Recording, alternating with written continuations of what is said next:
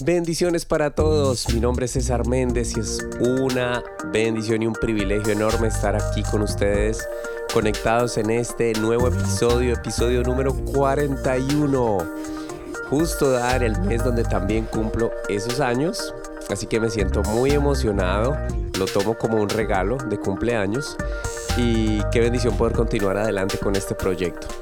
Aunque hoy nos encontramos un poco afectados de la voz, bueno, esa no es la excusa para no continuar. Hemos tenido semanas un poco eh, apretadas de trabajo y por eso no habíamos tenido la oportunidad de grabar este nuevo episodio, pero atendiendo a esto, quiero comunicarles o quiero compartirles en este episodio número 41 un breve resumen de lo que fue la conferencia vivida esta semana, eh, de agosto 31 al viernes 2, de, al sábado 2 de septiembre eh, de este año, el 2023. Doy la fecha porque seguramente lo van a escuchar en otros meses o en otro momento diferente de este año, entonces es importante que eh, quede la fecha muy clara. Esto se dio del 31 de agosto al 2 de septiembre allí en la ciudad de Pittsburgh, California conferencia Tiempos de Refrigerio, eh, hecha por eh, la Iglesia de los Pentecostales del área de la Bahía, un ministerio muy especial liderado por el pastor Elías Limones.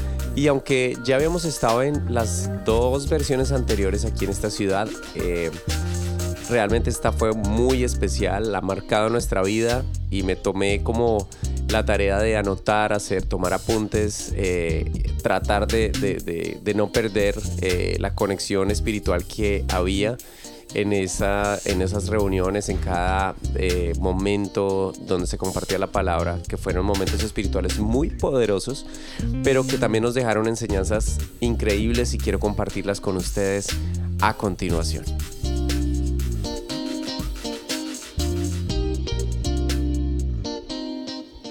Bueno, el día sábado hubo más conferencias en la mañana, también en la tarde y en la noche. En la mañana se dio el ciclo de un par de conferencias. La primera inició eh, bajo el tema Persiste en hacer milagros.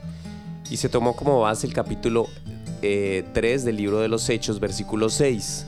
Esto me recordó precisamente cuando tuvimos esa magnífica experiencia de esos años con el Ministerio de lo que tengo te doy, porque precisamente se basó en este pasaje. Y entonces eh, el pastor nos hacía, eh, nos enseñaba acerca de la importancia de persistir en hacer milagros, en que Dios obre milagros en nuestra vida y a través de nosotros. Y rescató o anoté tres puntos importantes. El primero es que Pedro y Juan iban juntos a orar. Es decir, estaban trabajando en equipo, pero también estaban de acuerdo. La Biblia dice que donde hay dos o tres que se reúnen en su nombre, o si dos o tres se pusieran de acuerdo para pedir algo, a Dios lo recibirán. El poder de la unidad, el poder de trabajar en equipo, el poder de trabajar como un solo cuerpo es vital a la hora de que el propósito de Dios se realice y que también vengan milagros como señales de aquellos que lo seguimos a Él. Número dos, lo que tengo. No tenían dinero, no tenían recursos financieros, no tenían tal vez algo eh, físicamente reconocible, pero tenían algo mucho más poderoso, tenían el nombre de Jesús sobre ellos y tenían palabra y la unción poderosa del Espíritu Santo. Y número tres, cuando todo esto pasa, obramos juntos, trabajamos como un solo cuerpo, eh, estamos revestidos de su poder, de su palabra entonces la unción se convierte en autoridad y esto hace que los milagros se puedan operar en el nombre de Jesús. Ah, la segunda conferencia que se dio muy especial también por un pastor del sur de California fue La visión cambia y cambia cinco cosas. Número uno, la pasión. La visión refuerza nuestro compromiso con Dios. Lo encontramos en Hechos 7, versículo 59. La motivación, la visión nos mantiene motivados. Cuando hay visión, hay una motivación constante sin, sin esperar que las circunstancias alternas nos motiven. Número 3. Dirección. La visión nos da dirección, manteniéndonos enfocados, según Nehemías capítulo 5 del 2 al 4. Pero también el propósito, la visión cambia esto. La visión nos da la razón por la que levantarnos cada mañana y buscar a Dios en oración. Y número 5, una vez más, persistencia. La visión afirma, la afirma, nos afirma, perdón, y nos da constancia. Esto es súper importante. En la tarde escuchamos a un pastor joven eh, que nos habló acerca de la historia de José y para mí fue un poco, al principio un poco eh, retador escuchar esta historia que ya todos la hemos escuchado y como bueno, vamos a ver qué pudiéramos aprender nuevo, que aún nos falta recordar de esta historia. El pastor hace un, todo un recuento, un recuento de la vida de José a través de los capítulos del Génesis en su parte final. Y entonces, qué interesante ver esto. Dios habló y confirmó a José de la siguiente forma. Le dio dos sueños en su adolescencia, luego interpretó dos sueños en la prisión. Ustedes recuerdan uno al panadero del faraón y al que le servía el vino. Y le interpretó dos sueños también al faraón. 2 más 2 más 2 nos da 6, que en la Biblia significa número de hombre, pero que tenían un propósito en, precisamente en su vida como hombre, en la vida de José.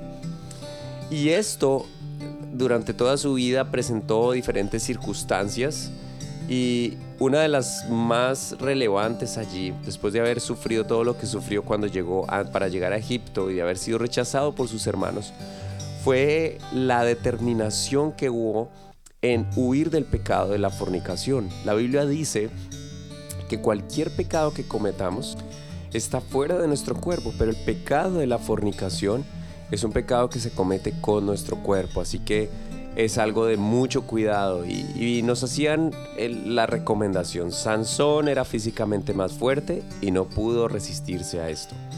David con el corazón más puro y no pudo resistirse a esto. Salomón más sabio y no pudo tampoco. ¿Quiénes somos nosotros para intentar resistir este tipo de tentación o de pecado? Hay cosas a las que debemos resistir. La Biblia dice resistir al diablo y él huirá de vosotros. Pero este pecado y estas situaciones como las que se le presentaron a José, es mejor huir, correr, ni siquiera pensar o intentar resolverlo por nuestra cuenta porque no vamos a ser capaces. Y como conclusión, Dios prosperó a Faraón porque escuchó a José, diferente a lo que pasó con sus hermanos, quienes lo rechazaron y lo intentaron matar, lo vendieron como esclavo. Y esto significó algo que me llamó muchísimo la atención y les quería compartir porque no lo había observado en la historia de José, pero es algo demasiado eh, importante. El faraón le ofreció anillo, collar, vestido, ropa finísima, intentó darle una nueva identidad, una nueva familia es más, le cambió su nombre. Y la semilla del faraón eh, precisamente fue la que floreció, la que estuvo en abundancia. Y de esa manera prácticamente que José tenía todo lo que un ser humano puede desear en términos materiales. Poder, riqueza, fama, autoridad, todo esto.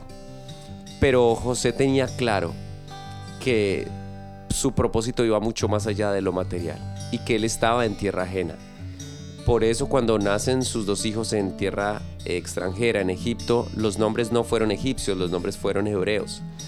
Y cuando, eh, murió, cuando estaba a punto de morir, le pidió a sus hijos que por favor cuando Israel saliera de Egipto, porque él sabía que eso era apenas una etapa de vida en la que ellos iban de tránsito por esa nación, pero debían regresar a la tierra prometida, que sus huesos no se quedaran allí en Egipto. Esto como conclusión a nosotros nos llama la atención en que no nos aferremos tanto a lo que podamos conseguir aquí en la tierra. Es importante trabajar, por supuesto. Es importante formarnos, por supuesto que sí. Es importante hacer, ir, venir, cumplir metas, propósitos. Pero nuestra meta más importante tiene que ser el estar enfocados en Jesús y en su palabra. Porque próximamente iremos a nuestra morada celestial a estar allí con el Señor por toda la eternidad. Todo lo que está aquí es pasajero. Las dos últimas conferencias del día sábado em, se dieron con los temas, el primero con las mismas piedras, lo dio el pastor Bobby Jiménez de la ciudad de Las Vegas y tomó como referencia la cita bíblica de Nehemías 4 del 1 al 2. Eh, hacía toda una referencia especial a lo que significan las piedras, la historia maravillosa de Miguel Ángel cuando estando allí en Italia, en en la ciudad de Florencia mientras preguntaba a sus estudiantes acerca de, esto, de las rocas. Le hablaron de una, de una gran roca que había estado eh, guardada durante mucho tiempo porque alguien intentó hacer allí una figura pero fracasó y simplemente la olvidó y la dejaron guardada. Él quiso ir a verla y cuando se la vio y la, y la comenzó a tocar, eh, entendió y sintió por su talento innato que esa era la piedra que él necesitaba para su nueva escultura. Y a partir de allí hizo una de las esculturas más famosas de Miguel Ángel, que reposa todavía allí en la ciudad de Florencia, acerca de David. Y esto lo tomó como referencia porque en la, en la cita bíblica de Nehemías 4, versículo 1 al 2, donde Nehemías habla de reconstruir los muros, Dice que Zambalat, quien era una persona malvada, había venido con muchos de sus secuaces y se habían burlado de los judíos. Los habían tenido en poco y además les habían señalado que ellos no iban a ser capaces de construir el muro, muchísimo menos con las mismas piedras que estaban quemadas. Pero Dios se glorificó y lo primero que hicieron fue entender que eh, el pueblo judío necesitaba muros de protección Debemos construir muros alrededor del altar de Dios en nuestro corazón, alrededor de nuestra familia, alrededor de nuestra iglesia. Aunque Zambalat se burló y, se y menospreció a los judíos, ese menosprecio que se dio hacia las piedras con las que ellos iban a construir los muros fue con esas mismas piedras que ellos construyeron los muros y que impidieron que después ellos fueran destruidos. Eh, este hombre, que era un hombre malvado, era un líder de los samaritanos y una mezcla entre religión y sectarismo, eh, representa justamente eso. Eh, la religión y el sectarismo siempre estará basado sobre los pensamientos y las filosofías humanas, pero Nehemías no construyó con nuevas piedras, no construyó con filosofías humanas o con arquitectura de la época, sino que construyó con las mismas piedras los muros que iban a resguardar la ciudad de Jerusalén.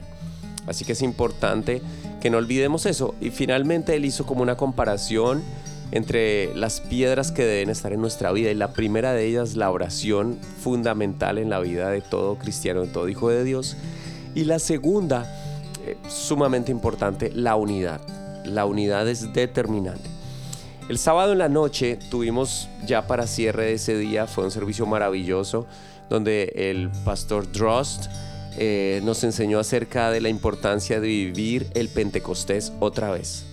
Hechos capítulo 4 cuenta la historia donde empezaron las persecuciones, persecuciones a muerte acerca de los primeros cristianos, pero ellos oraron al Señor no pidiendo protección, no pidiendo más sino tener de nuevo valentía para predicar la palabra del Señor.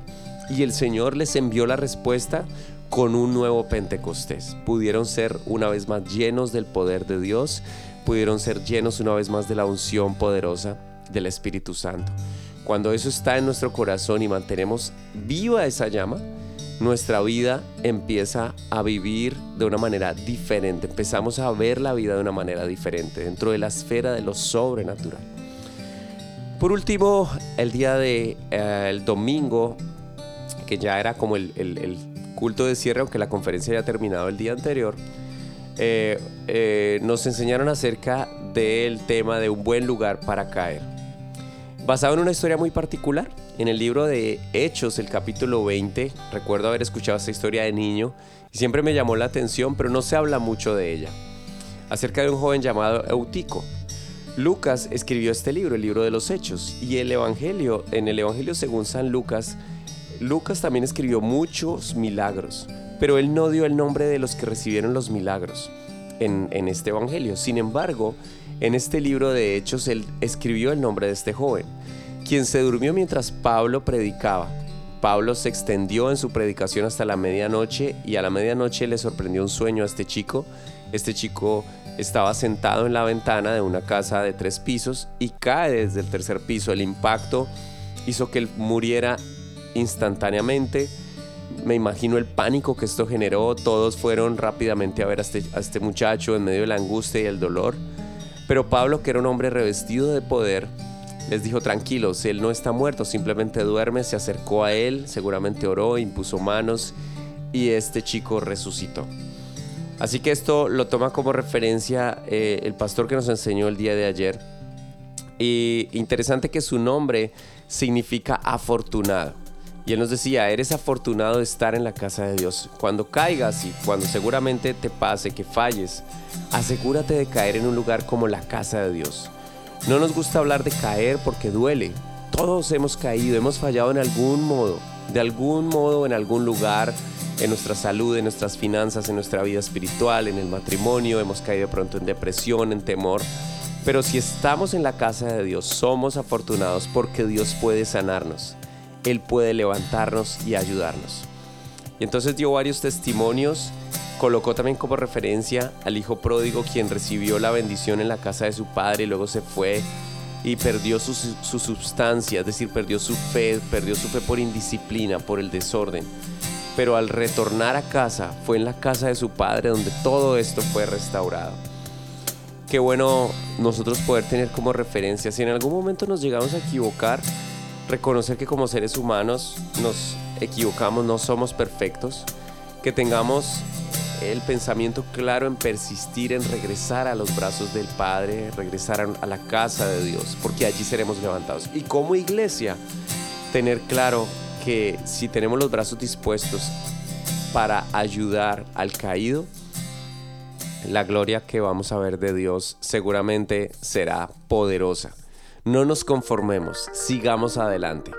Persiste, persiste, persiste en buscar cada día más la presencia de Dios y verás cómo tu vida y cómo la mía también empezará a cambiar e iremos a un nuevo nivel. Esto fue parte de la conferencia vivida Tiempos de Refrigerio 2023. Espero sea de bendición para ustedes. Y próximamente, capítulo o episodio mejor 42, iniciaremos con la serie Guarda tu corazón. Bendiciones para todos. Paz del Señor.